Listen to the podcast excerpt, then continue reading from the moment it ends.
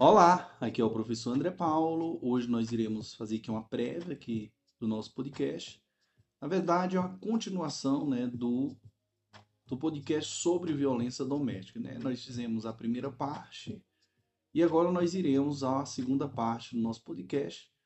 Então, lembrando que nessa segunda parte nós iremos falar sobre é, da assistência à mulher em situação de violência doméstica e familiar. Então, nós iremos fazer uma viagem nessa temática, bem como na Lei 14.188 de 2021, Programa Sinal Vermelho, né, que preconiza essa lei.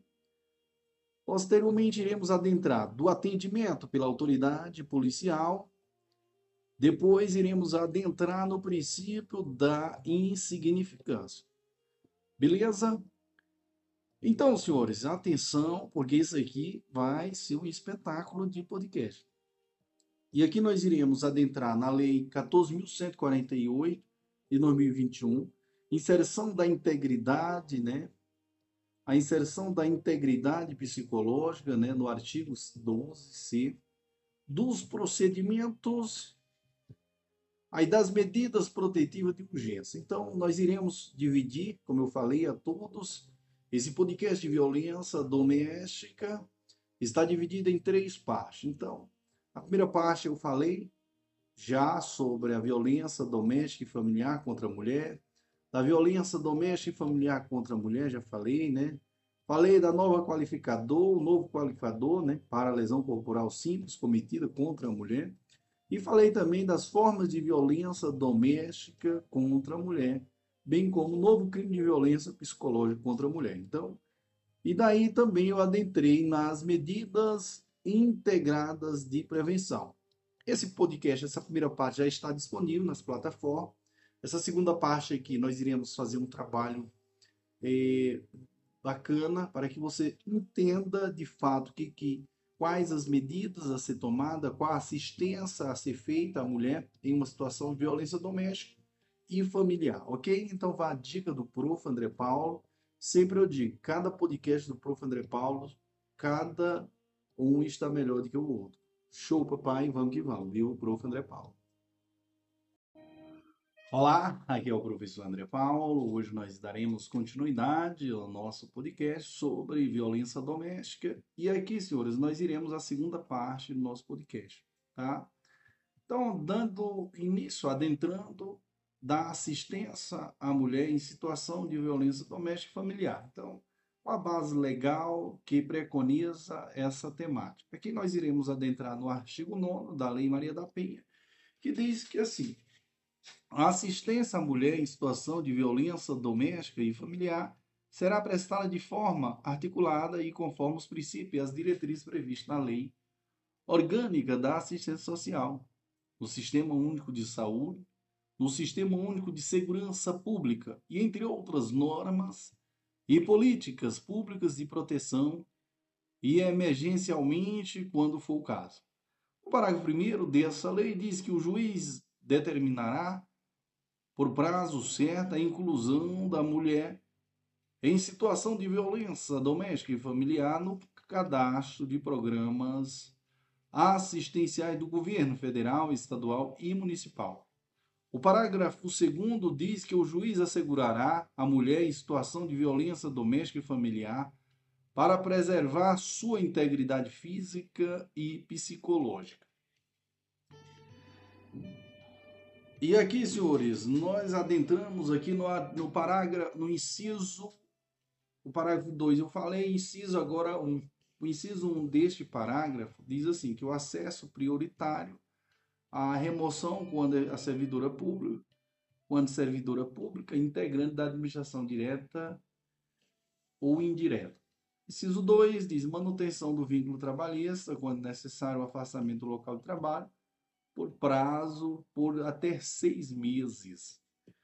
O inciso 3 diz assim: encaminhamento à assistência judiciária, quando for o caso, inclusive para eventual ajuizamento né, da ação de separação judicial, de divórcio, de anulação de casamento ou de dissolução de união estável perante o juiz competente.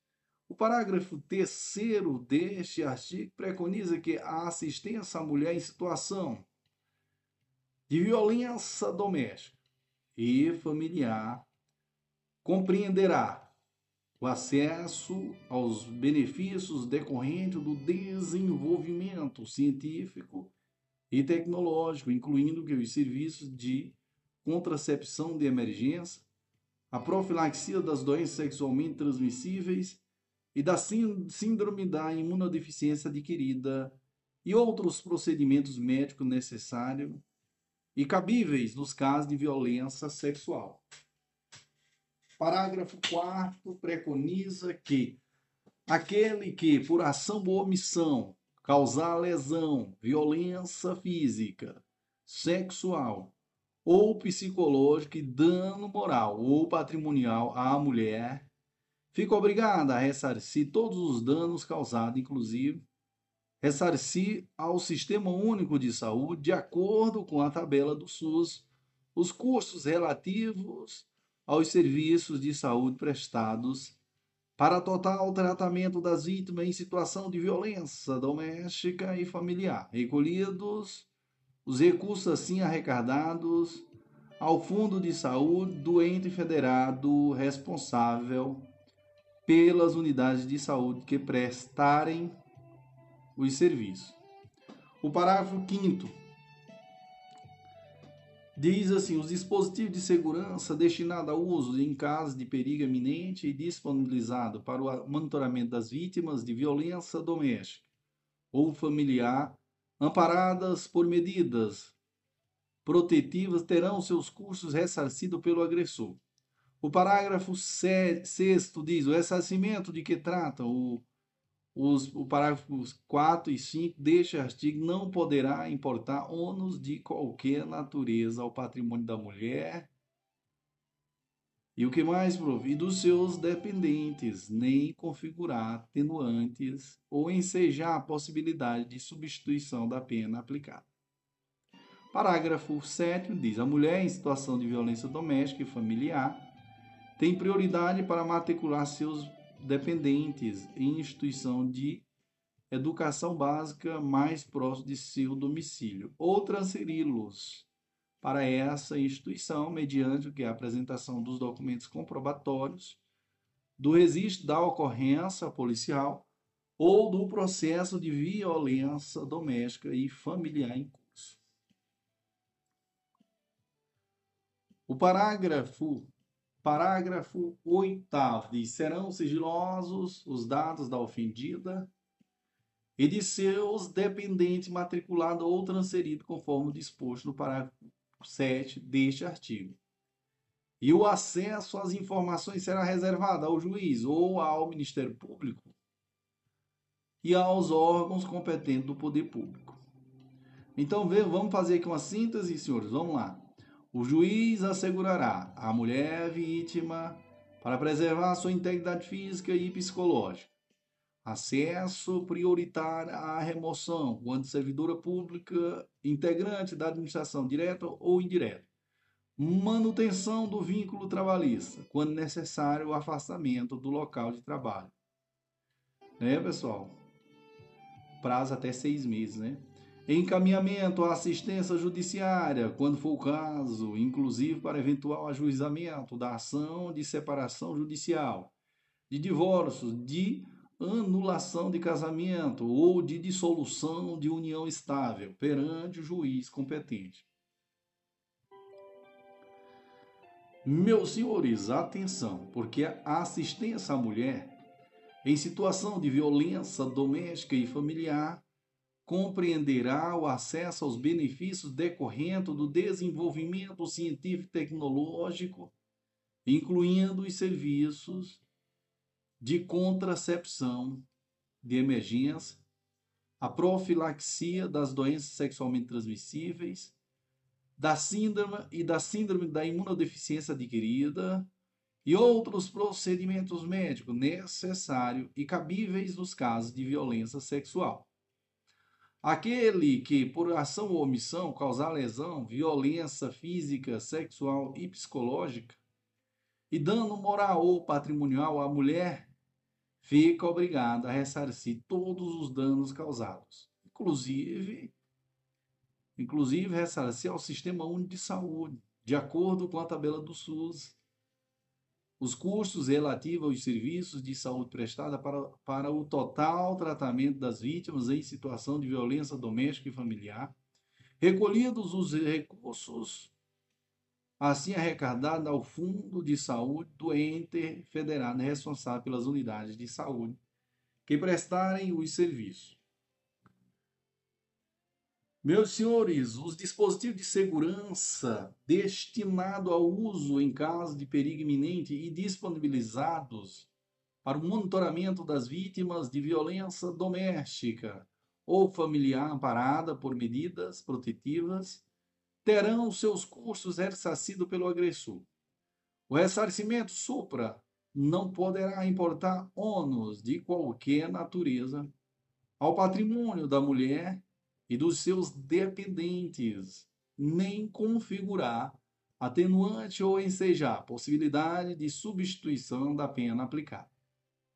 Então, a mulher em situação de violência doméstica e familiar tem prioridade para matricular seus dependentes em instituição de educação básica mais próxima de seu domicílio ou transferi-lo para essa instituição, mediante a apresentação dos documentos comprobatórios do registro de, de ocorrência policial ou do processo de violência doméstica e familiar em curso. Serão sigilosos os dados da ofendida e de seus dependentes matriculados ou transferidos, conforme já mencionado, e o acesso às informações será reservado ao juiz, ao Ministério Público e aos órgãos competentes do poder público sobre a manutenção do vínculo trabalhista e demais obrigações decorrentes, veja o julgado do STJ.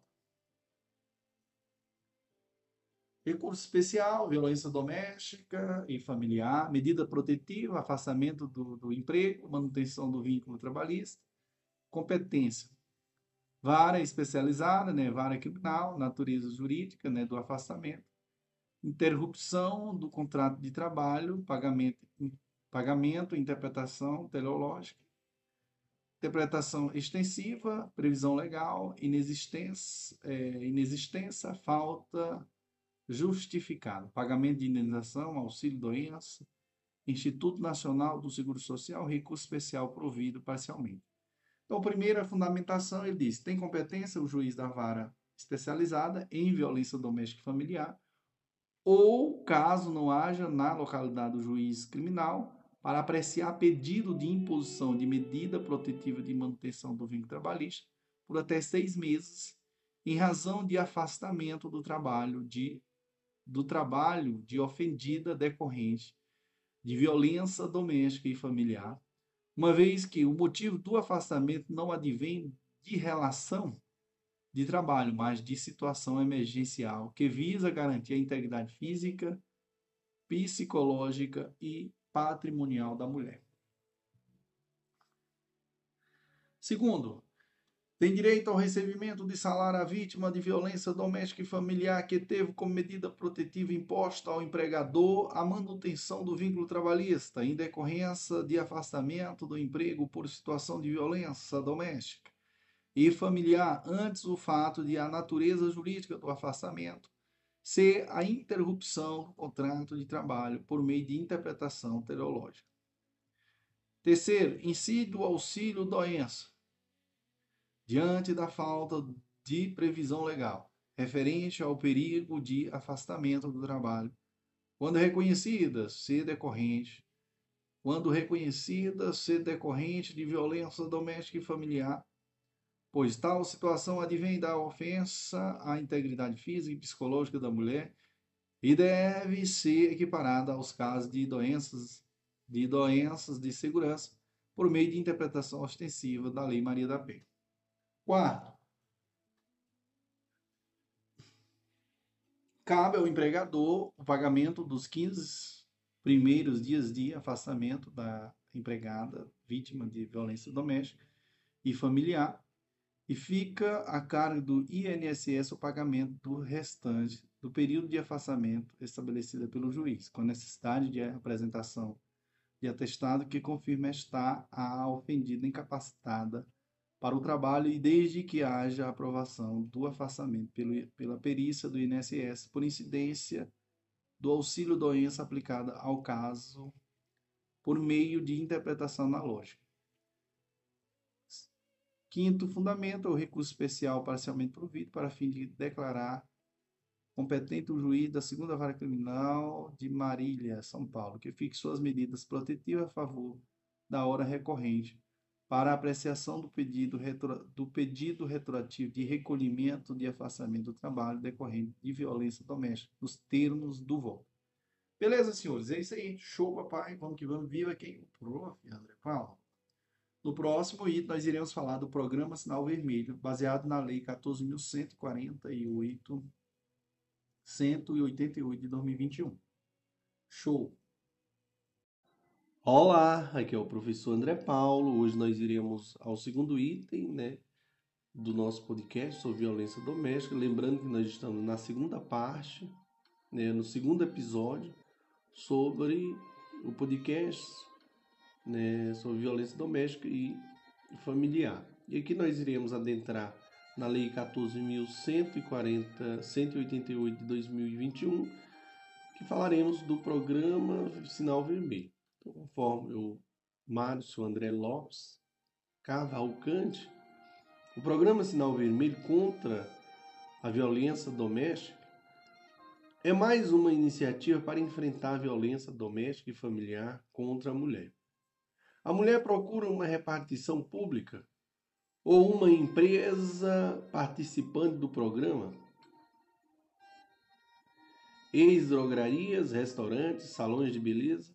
E para denunciar que está sendo vítima de violência doméstica, escreva um X com batom vermelho ou qualquer outro material na palma de sua mão ou em um pedaço de papel.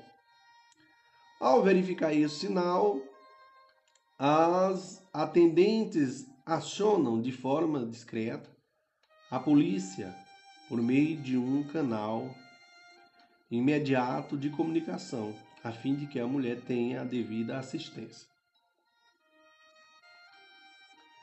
Em seguida, se possível, conduza a vítima a um espaço reservado para aguardar a chegada da polícia Caso não esteja possível, caso não seja possível, anota-se os dados da mulher para fornecer às autoridades.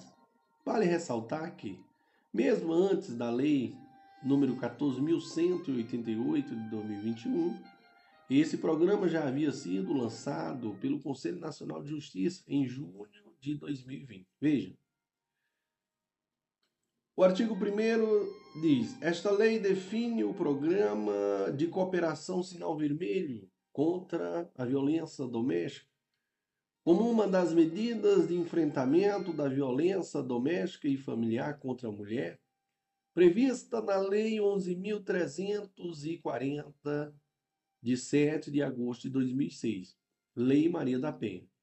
No decreto-lei número 2848 de 7 de dezembro de 1940, Código Penal, alerta a modalidade da pena da lesão corporal simples cometida contra a mulher por razões da condição de sexo feminino e cria o tipo penal de violência psicológica contra a mulher. Segundo, Fica autorizada, artigo 2 diz, fica autorizada a integração entre o Poder Executivo, o Poder Judiciário, o Ministério Público e a Defensoria Pública, os órgãos de segurança pública e as entidades privadas para a promoção e a realização do programa Sinal Vermelho contra a Mulher né, contra a violência doméstica, como medida de ajuda à mulher vítima de violência doméstica e familiar, conforme o inciso 1, 4 e 7 do caput do artigo 8 da Lei 11.340, de 7 de agosto de 2006.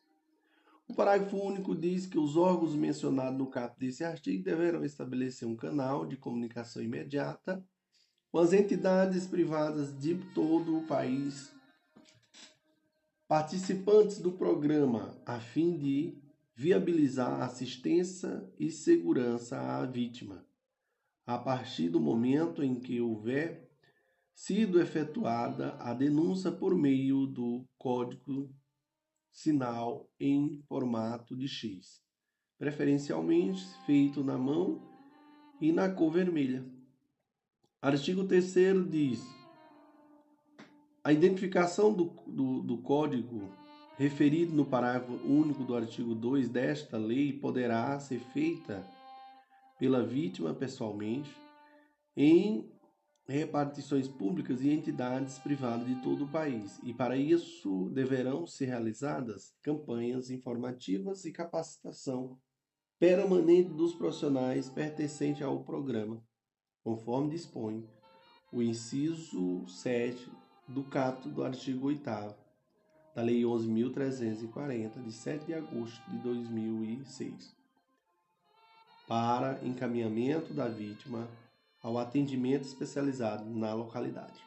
Beleza, irmão? Beleza, prof. No próximo item iremos falar do atendimento pela autoridade policial.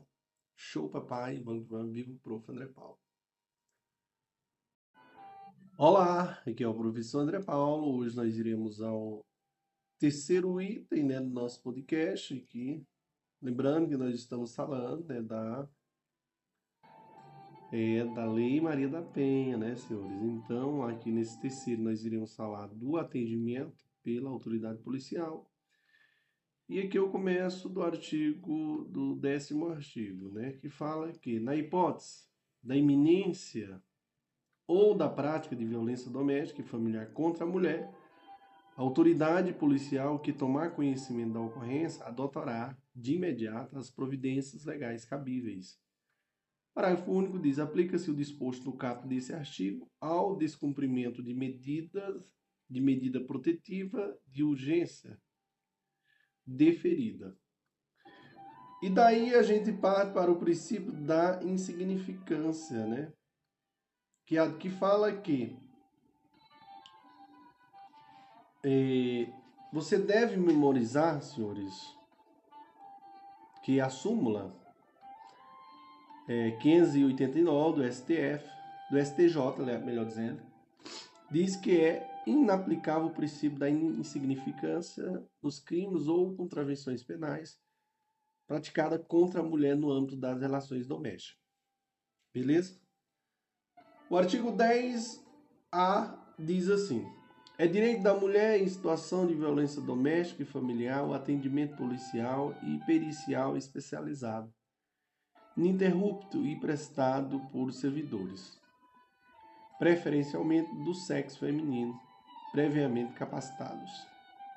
O parágrafo 1 diz assim: a inquirição da mulher em situação de violência doméstica e familiar ou de testemunha de violência doméstica, quando se tratar de crime contra a mulher, obedecerá às seguintes diretrizes.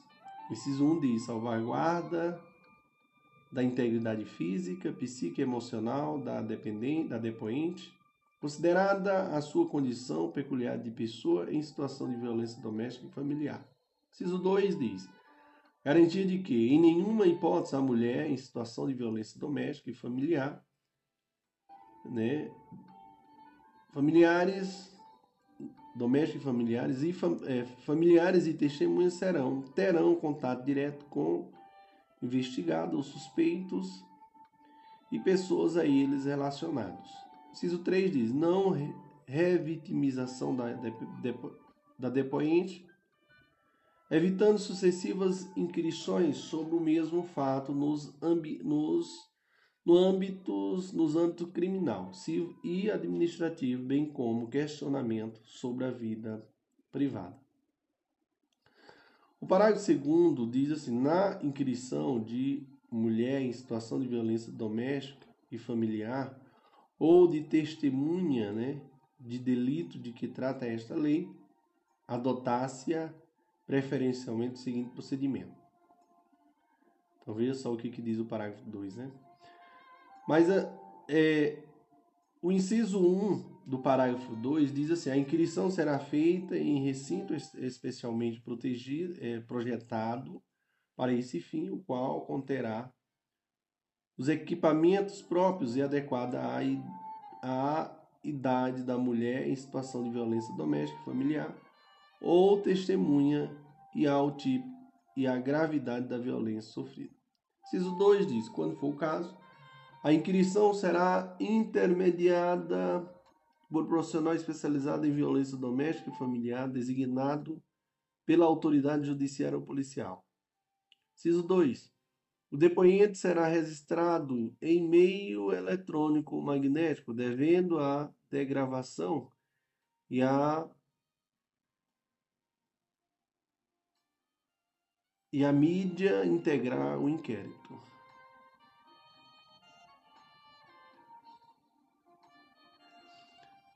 Atendimento especializado. Então vamos lá, para que a vítima possa se sentir efetivamente acolhida. Prevê a lei que o atendimento nas delegacias de polícia seja realizado por agentes preferencialmente do sexo feminino. A lei deixa claro que a falta de uma policial no atendimento deve ser realizada deve ser realizado por um agente de sexo masculino. O artigo 11 da lei diz: o atendimento à mulher em situação de violência doméstica e familiar, a autoridade policial deverá, entre outras providências, inciso 1, garantir proteção policial, quando necessário, comunicando de, comunicando de imediato ao Ministério Público e ao Poder Judiciário.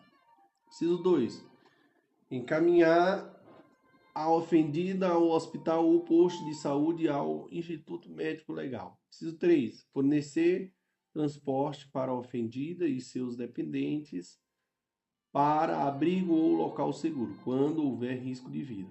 Inciso 4. Se necessário, acompanhar a ofendida para assegurar a retirada de seus pertences no local da ocorrência ou do domicílio familiar.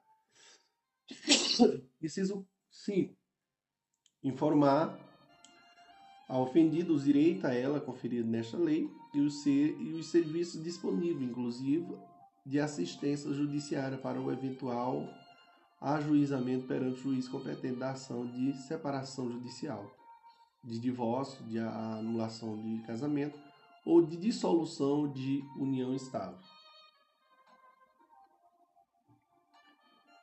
Então, senhores,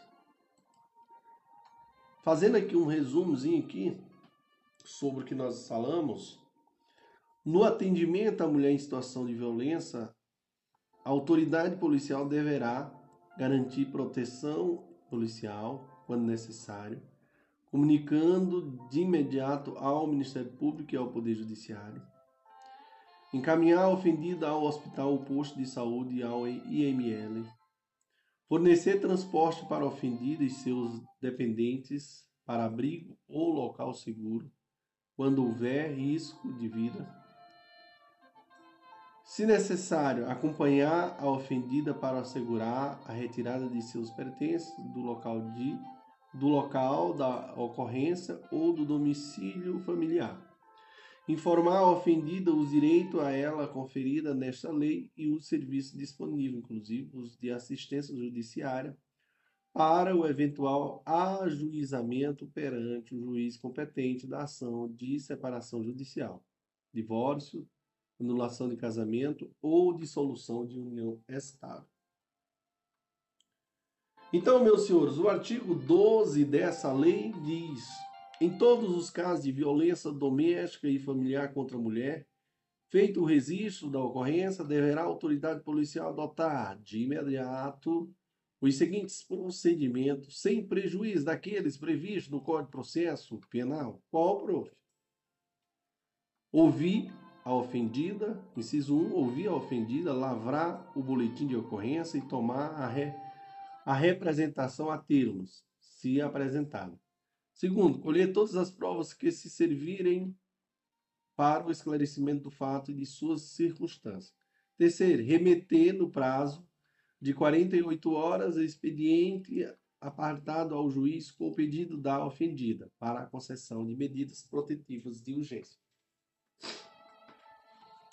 Quarto, inciso quarto, determinar que se proceda ao exame de corpo de delito da ofendida e requisitar outros exames periciais necessários. Inciso é, quinto, ouvir o agressor e as testemunhas. Inciso seis, ordenar a identificação do agressor e fazer juntar aos autos sua, sua folha de atendimento, de, quer dizer, sua folha de antecedentes criminais, indicando a existência de mandado de prisão ou registro de outras ocorrências policiais contra ele. O inciso. Eita, glória a Deus. Inciso 6. A verificar se o agressor possui registro de porte ou posse de arma de fogo e, na hipótese da existência, juntar aos autos essa informação, bem como notificar a ocorrência à instituição responsável pela concessão do registro ou da emissão do porte, os termos da Lei 10.826, de 22 de dezembro de 2003. Inciso 7 diz: remeter no prazo legal os autos do inquérito policial ao juiz e ao Ministério Público. Parágrafo 1 diz: o pedido da ofendida será tomado a termo pela autoridade policial e deverá conter, inciso 1, qualificação da ofendida e do agressor, inciso 2, nome e idade dos dependentes, inciso 3, descrição sucinta do fato e das medidas protetivas solicitadas pela ofendida. Inciso 4, informação sobre a condição de a ofendida ser pessoa com deficiência e se da violência sofrida resultou deficiência ou agravamento de deficiência preexistente. Parágrafo 2 diz assim: a autoridade policial deverá anexar o documento aos documentos referidos, parágrafo 1, o boletim de ocorrência e cópia de dados de todos os documentos disponíveis em posse da ofendida. Parágrafo 3 serão, serão admitidas como meios de prova os laudos ou prontuários médicos né, fornecida por hospitais e postos de saúde.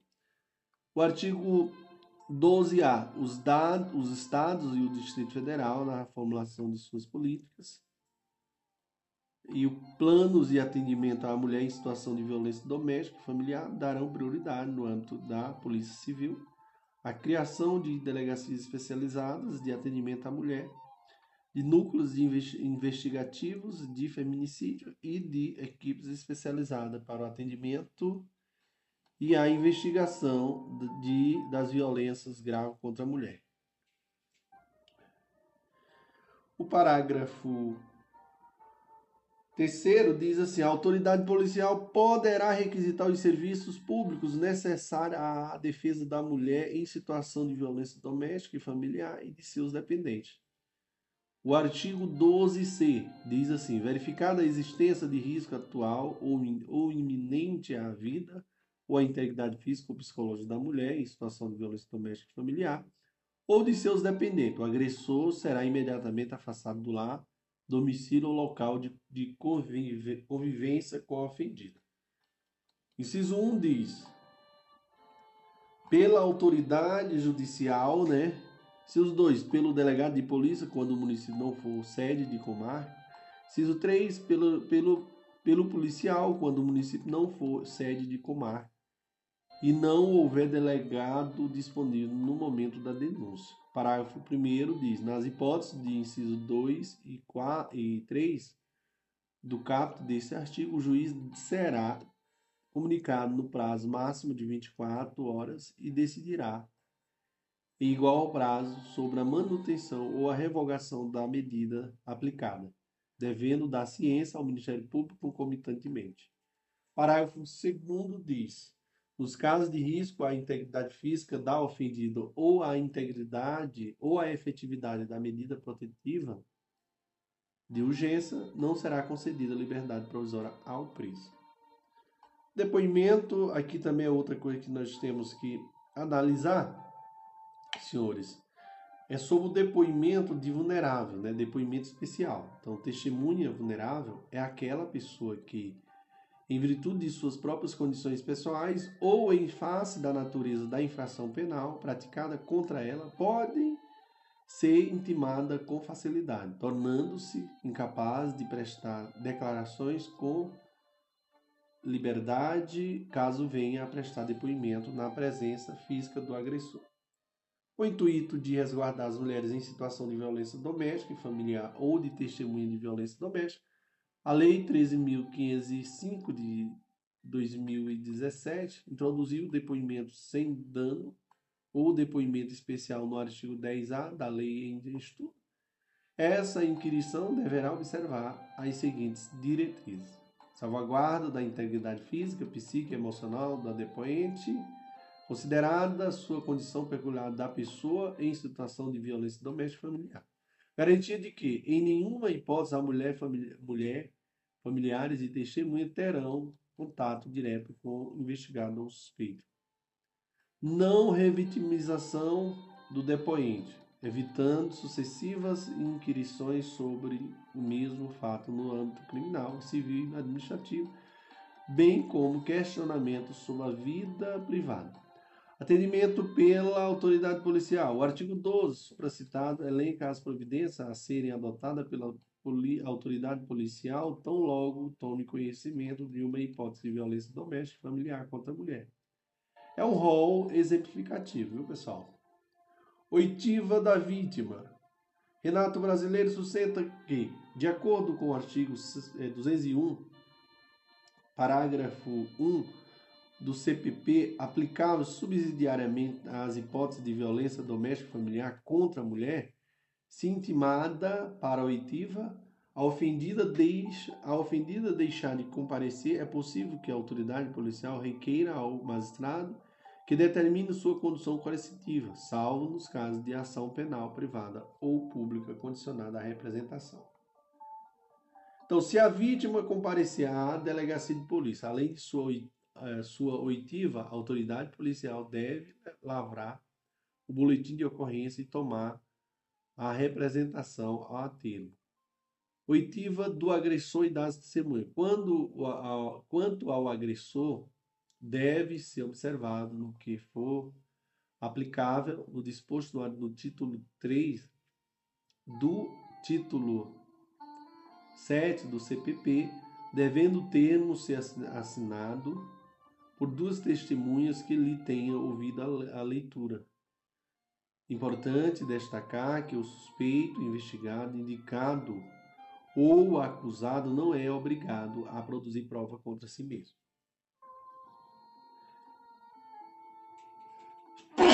Eita! Identificação de eventual registro de porte ou posse de arma de fogo por parte do agressor.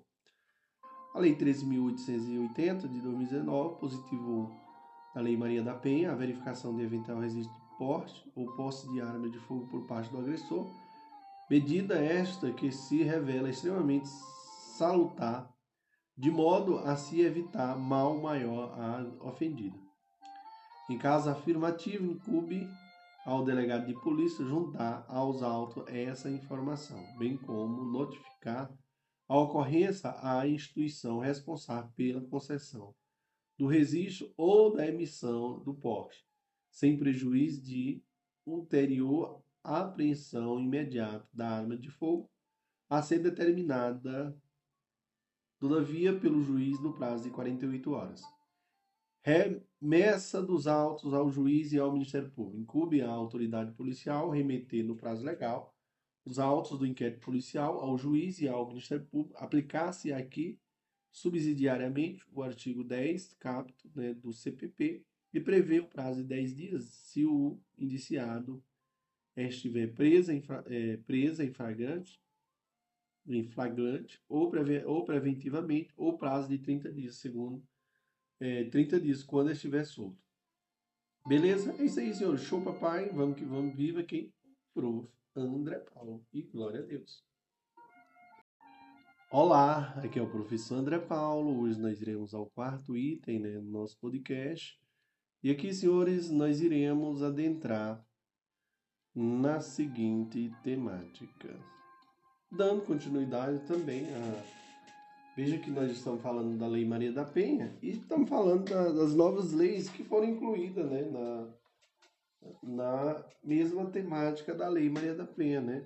Que nós iremos fazer uma abordagem aqui da lei, mais uma vez, Lei número 14.188 de 2021, que fala sobre a inserção da integridade psicológica no artigo 12C da Lei Maria da Penha, né? Então, lembrando que o artigo 12C que diz que foi inserido na Lei Maria da Penha pela Lei 13.827 de 2019, né?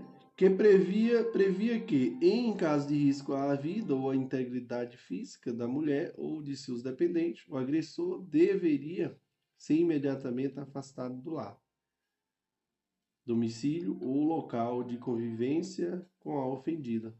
Então, a Lei 14.188 de 2021 alterou a redação para dizer que não apenas o risco à integridade física enseja medida. Se houver risco à integridade psicológica, isso também acarreta o afastamento do agressor. Veja então. O artigo 5 diz: capto do artigo 12C da Lei 11.340, de 7 de agosto de 2006, Lei Maria da Penha, passa a vigorar com a seguinte redação. Artigo 12. C diz: verificada a existência de risco atual ou iminente à vida ou à integridade física ou psicológica da mulher em situação de violência doméstica e familiar ou de seus dependentes, o agressor será imediatamente afastado do lar domicílio ou local de com local de convivência com a ofendida. Beleza? Beleza, prof. No próximo item, nós iremos falar dos procedimentos, viu, pessoal? Beleza, prof. Show, papai. Vamos que vamos. Viva ao prof. André Paulo. Olá, amigos. Olá, amigas. Aqui é o Prof. André Paulo. Hoje eu estou aqui, senhores e senhoras, para é, frisar todos vocês dos procedimentos. Então, o artigo 13 né, do nosso podcast, ele fala muito bem sobre os procedimentos a ser tomado em uma situação né, de violência doméstica. Então, ao processo, ao julgamento e à execução das causas civis e criminais decorrentes da prática de violência doméstica e familiar contra a mulher, aplica-se-ão às normas do Código de Processo Penal e processo civil e da legislação específica relativa à criança, ao adolescente e ao idoso que não conflitarem com o estabelecido nesta lei.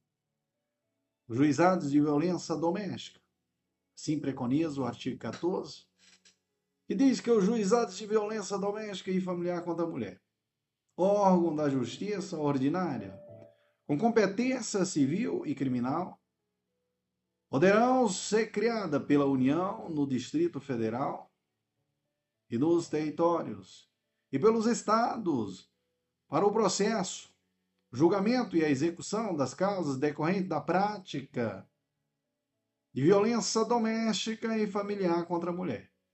Parágrafo único diz: os atos processuais poderão realizar-se em horário noturno, conforme dispuserem as normas de organização judiciária.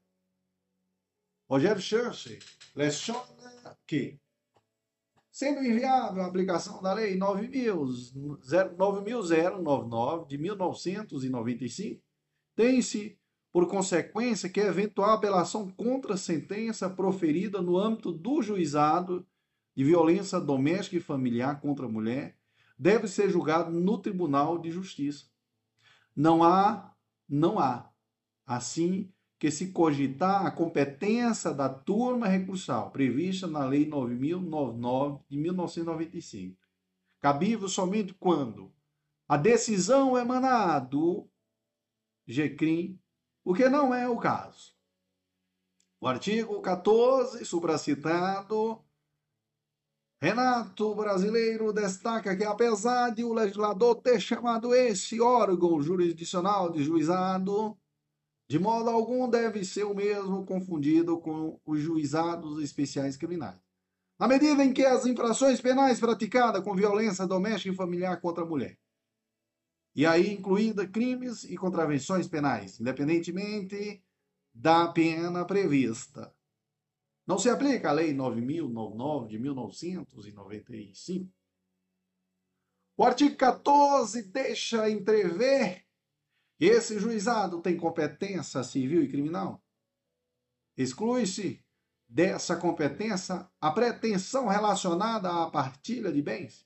Por outro lado, iniciada a situação de violência doméstica e familiar, após o ajuizamento da ação de divórcio ou de dissolução de união estável, a ação terá preferência no juiz onde estiver.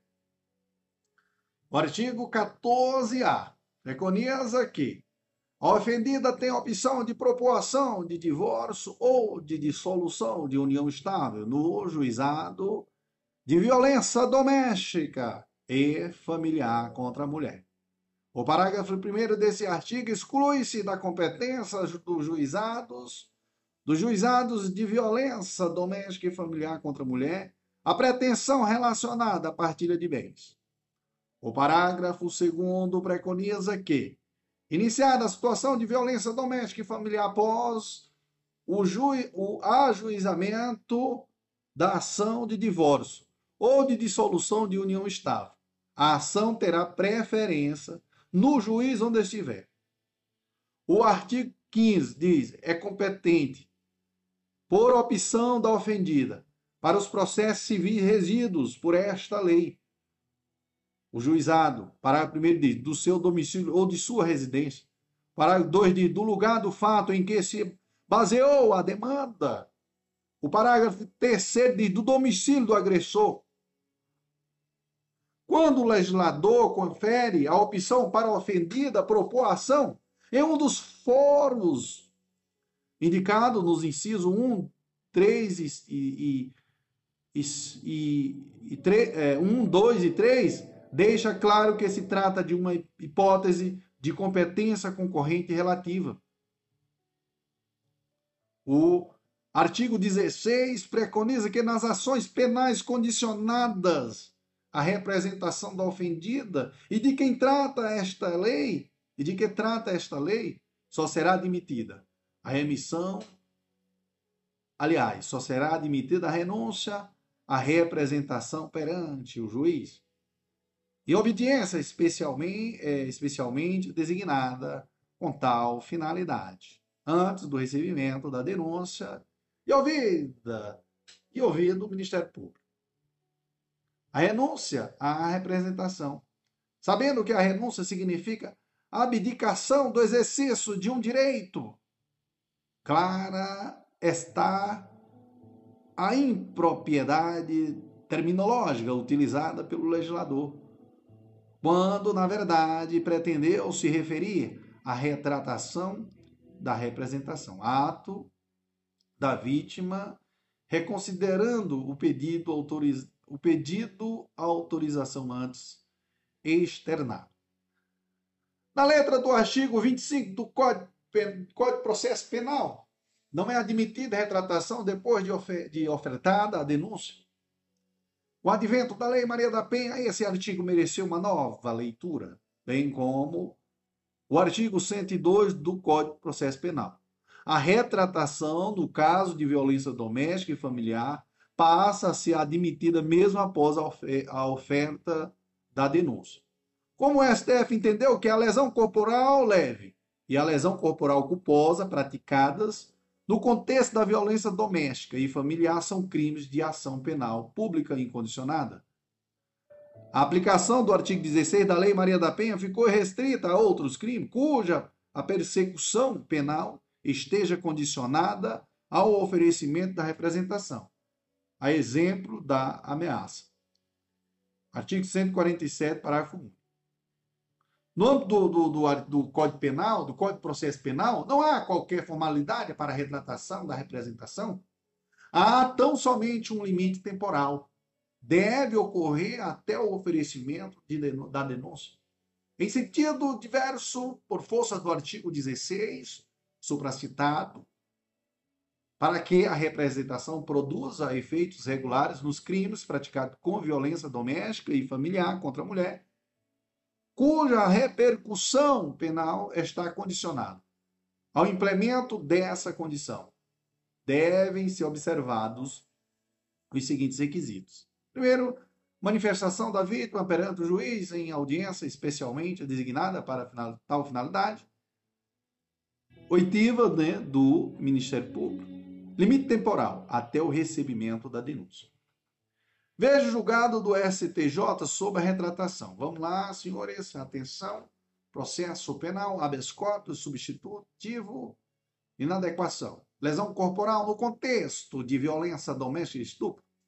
Rejeição da denúncia pela retratação da vítima. Reze do Ministério Público provido na origem na observância do disposto no artigo 16 da Lei 11.340, nos artigos 25 do Código de Processo Penal e 102 do Código Penal. Irretocável o entendimento habeas corpus não é, conhecido.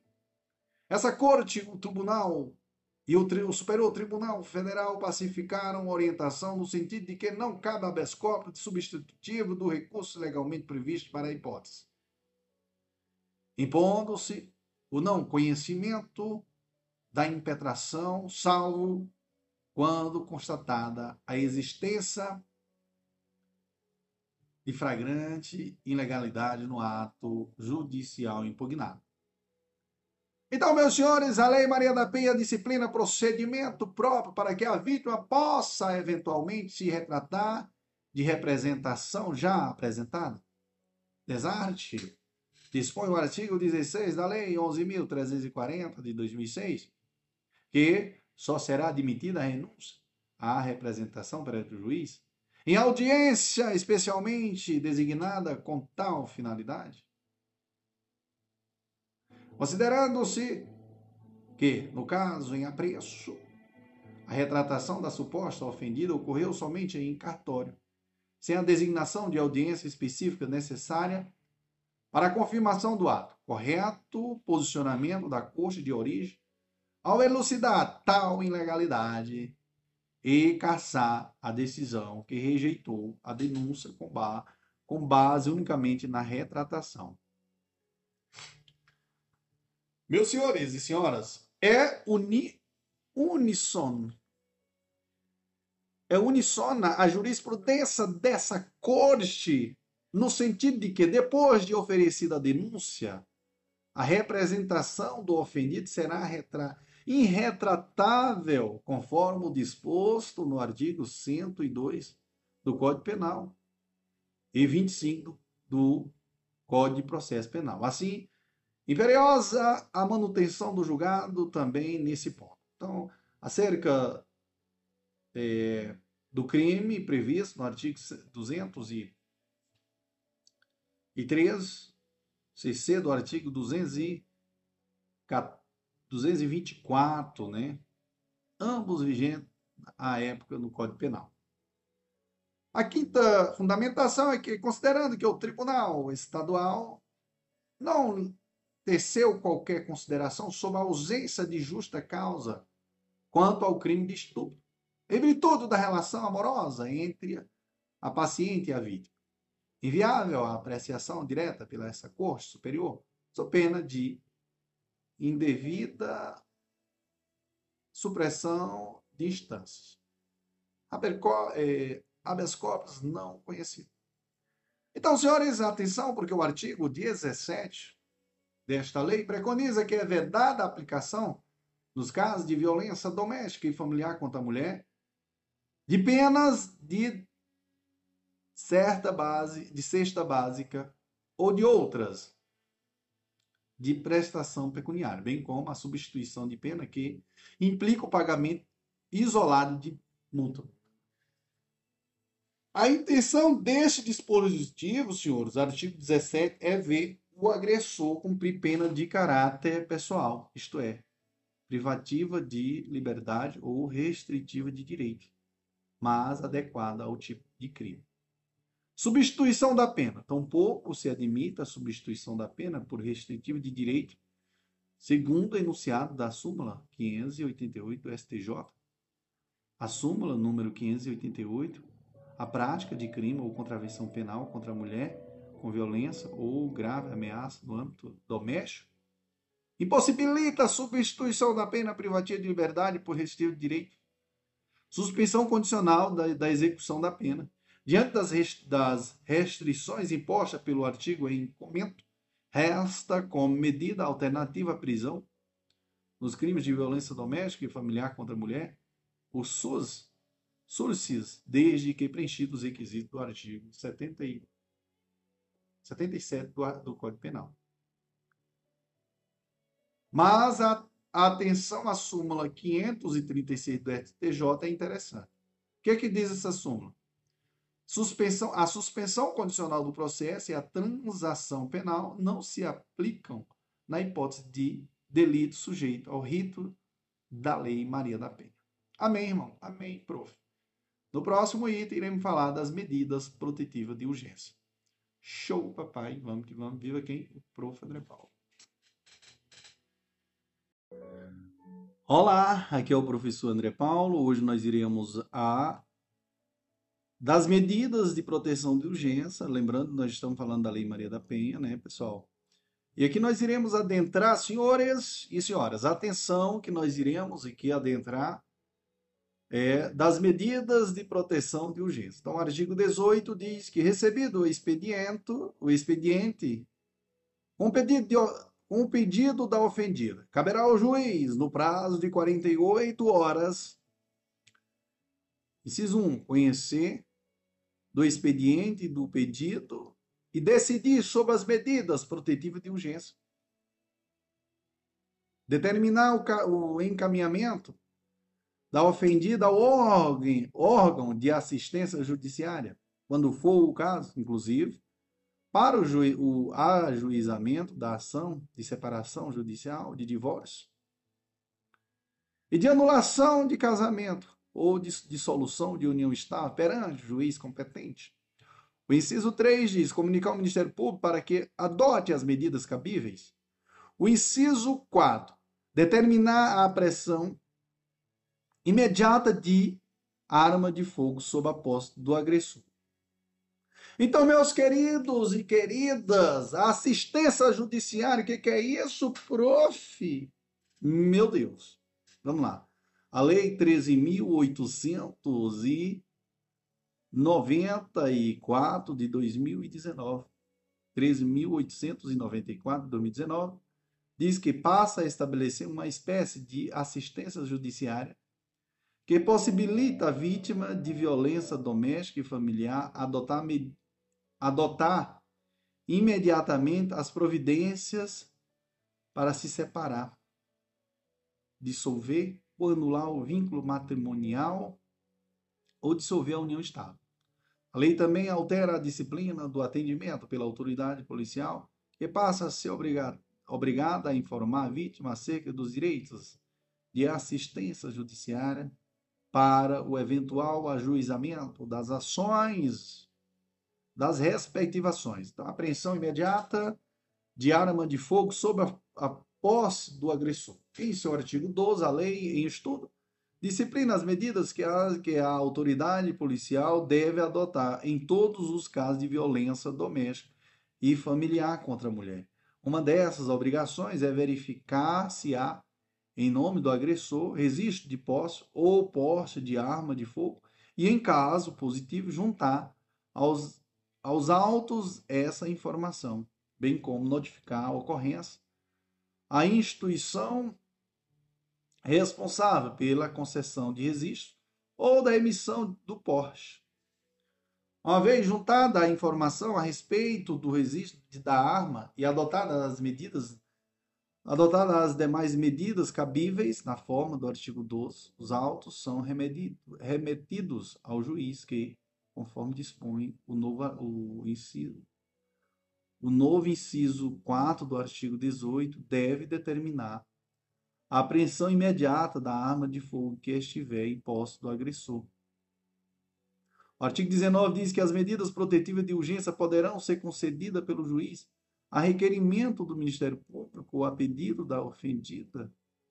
O parágrafo 1 diz que as medidas protetivas de urgência poderão ser concedidas de imediato, independentemente da audiência das partes e de manifestação do Ministério Público, devendo este ser prontamente comunicado. O parágrafo 2 diz: as medidas protetivas de urgência serão aplicadas isoladas ou cumulativamente e poderão ser substituídas a qualquer tempo por outras de maior eficácia, sempre que os direitos reconhecidos nesta lei forem ameaçados ou violados. Parágrafo 3 diz: poderá o juiz, a requerimento do Ministério Público ou a pedido da ofendida, conceder novas medidas protetivas de urgência ou rever aquelas já conhecidas, se entender necessária a proteção da ofendida de seus familiares e de seus patrimônios, ouvido o Ministério Público. Então, senhores, as medidas protetivas de urgência, com o objetivo de coibir e prevenir a violência doméstica e familiar contra a mulher, a lei elenca um rol de medidas protetivas de urgência que poderão ser adotadas não apenas em relação à pessoa do agressor, mas também quanto à ofendida. Natureza jurídica das medidas protetivas. Prevalece que são medidas cautelares. Pressuposto das medidas protetivas jamais poderão ser adotadas como efeito automático da prática de determinada infração penal. Por serem medidas cautelares, sua decretação está fundamentada no fumus comice decide de, né, delicto e no periculo libertatis. Procedimento para aplicação das medidas protetivas de urgência. As diversas medidas protetivas previstas nesta lei em estudo podem ser aplicadas isolada ou cumulativamente, a depender da adequação da medida e da necessidade do caso concreto. A Lei Maria da Pena prevê que medidas protetivas de urgência poderão ser decretadas pelo juiz a requerimento do Ministério Público ou a pedido da ofendida. Em face disso, depreende-se que a restrição à liberdade de locomoção do agressor inerente à aplicação dessas medidas deve resultar não simplesmente de uma ordem judicial, mas de um provimento resultante de um procedimento qualificado por garantias mínimas, como a independência e a imparcialidade do juiz. Então, o contraditório e a ampla defesa, o duplo grau de jurisdição, a publicidade e, sobretudo, a obrigatoriedade de motivação. Por ocasião da aprovação do projeto de lei número 7.000, número 7, aliás, de 2016, que deu origem à lei 13.505 de 2017, o Congresso Nacional chegou a aprovar uma mudança na Lei Maria da Pena de modo a permitir que a autoridade policial pudesse aplicar provisoriamente, pelo menos até ulterior deliberação judicial, algumas medidas protetivas de urgência. Era, nesse sentido, o artigo 12b. Tal dispositivo foi vedado pelo presidente da República. Posteriormente, a lei número 13.827 de 2014, 2019, aliás, acrescentou à Lei Maria da Penha o artigo 12c, segundo o qual, verificada a existência de risco atual ou iminente à vida ou à integridade física da mulher em situação de violência doméstica e familiar, ou de seus dependentes. O agressor será imediatamente afastado do lar, domicílio ou local de convivência com a ofendida, pela autoridade judicial, pelo delegado de polícia, quando o município não for sede de comarca, pelo policial, quando o município não for sede de comarca e não houver delegado disponível no momento da denúncia. Nas duas últimas hipóteses, o juiz será comunicado no prazo máximo de 24 horas e decidirá sobre a manutenção ou a revogação da medida. O artigo 20 diz: em qualquer fase do Ministério Público, aliás, em qualquer fase do inquérito policial ou da instrução criminal, caberá a prisão preventiva do agressor decretada pelo juiz de ofício a requerimento do Ministério Público ou mediante representação da autoridade policial. Parágrafo único diz: o juiz poderá revogar a prisão preventiva se, no curso do processo, verificar falta de motivo para, para que subsista, bem como de novo decre, é, bem como de novo decretá-la, se sobrevierem razões que a justifiquem. Beleza? É isso aí, senhor. Show, papai. No próximo iremos falar da prisão preventiva. Amém, irmão. Amém. Prof. André Paulo. Que empolgação. É o Senhor Jesus que me move, viu, pessoal? Show, papai.